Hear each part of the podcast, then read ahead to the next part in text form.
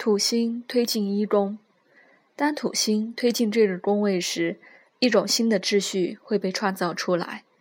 土星在十二宫时的旧秩序则会被消融掉。当土星趋近以及合向上升点时，你往往会有一种落实于大地的感觉，而这会让你认清过去的行为模式和行动的结果是什么，也会促使你对自己以及自己的行为。更负起责任。这时，经常会有某些外在情况驱使你去面对一直被你忽略或视为理所当然的重要事实及情境。这类经验会令人开始认清自己的某些实际面相。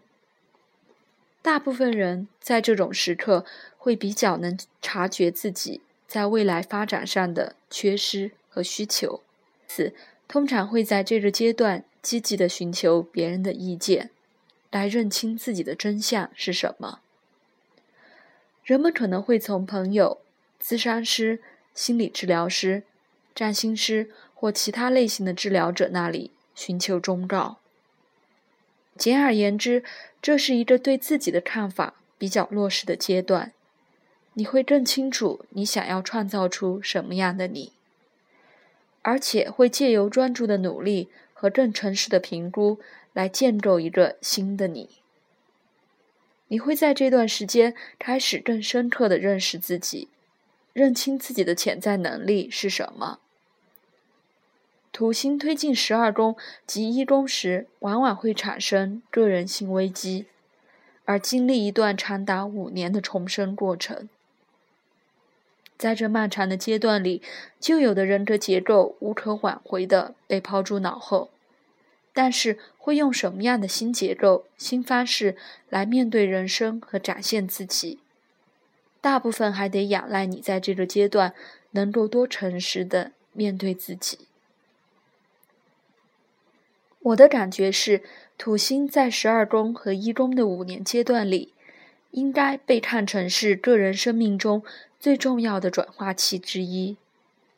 因此最好能把土星进一宫和十二宫的意涵都弄清楚，而不是把这两者当成各自独立的阶段。重组自我应该是土星进一宫最恰当的描述方式，因为当土星离开十二宫时，人们通通常会觉得像新生儿一般。不但充满着好奇，而且对每件事都保持开放态度，但是又缺乏人格的纪律或特定的结构。土星推进十二宫时显现出来的潜能尚未统合到整个生命中，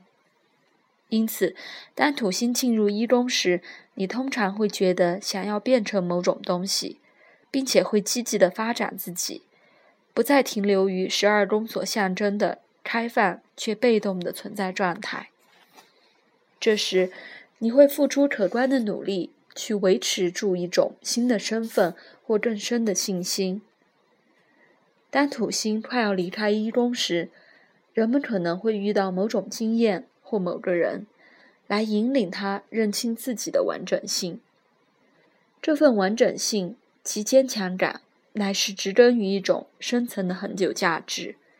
以及。对己身的责任及核心特质的深切体认。土星通过上升点进入一宫时，通常在身体上也会出现一些明显的变化，体重不费力就减轻了，乃是常见的现象。有时甚至会变得消瘦而憔悴，这时身体的能量通常很低。而且会视现成消化不良、疲惫或忧郁。不过，我们应该认清，这是建构身新身体和新人格的大好机会。但是，建构这一切是需要毅力、纪律以及下功夫的。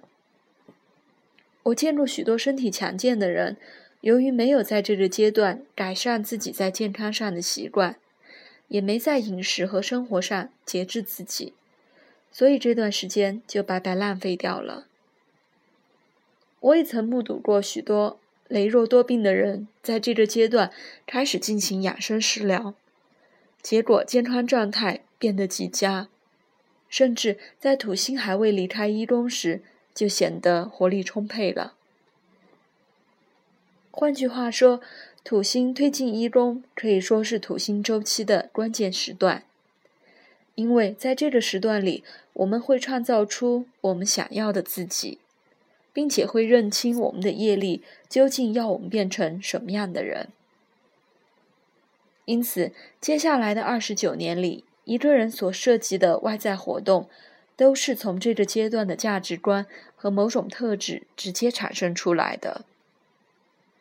土星推进一宫，的确可以被视为晦暗期，因为人们在这个时期主要关注的焦点只有自己，因此不会活跃的投入任何一种公开的社交活动或企图心的达成。当然，也有例外，在转化与急速成长的阶段，我们多少都得从外在活动退回到内心世界。同时，我要指出的是，在这个阶段，人们经常会开始一种新的研究兴趣，或建立一个长期目标，而这个目标逐渐会成为一种全新的全职的事业或置业。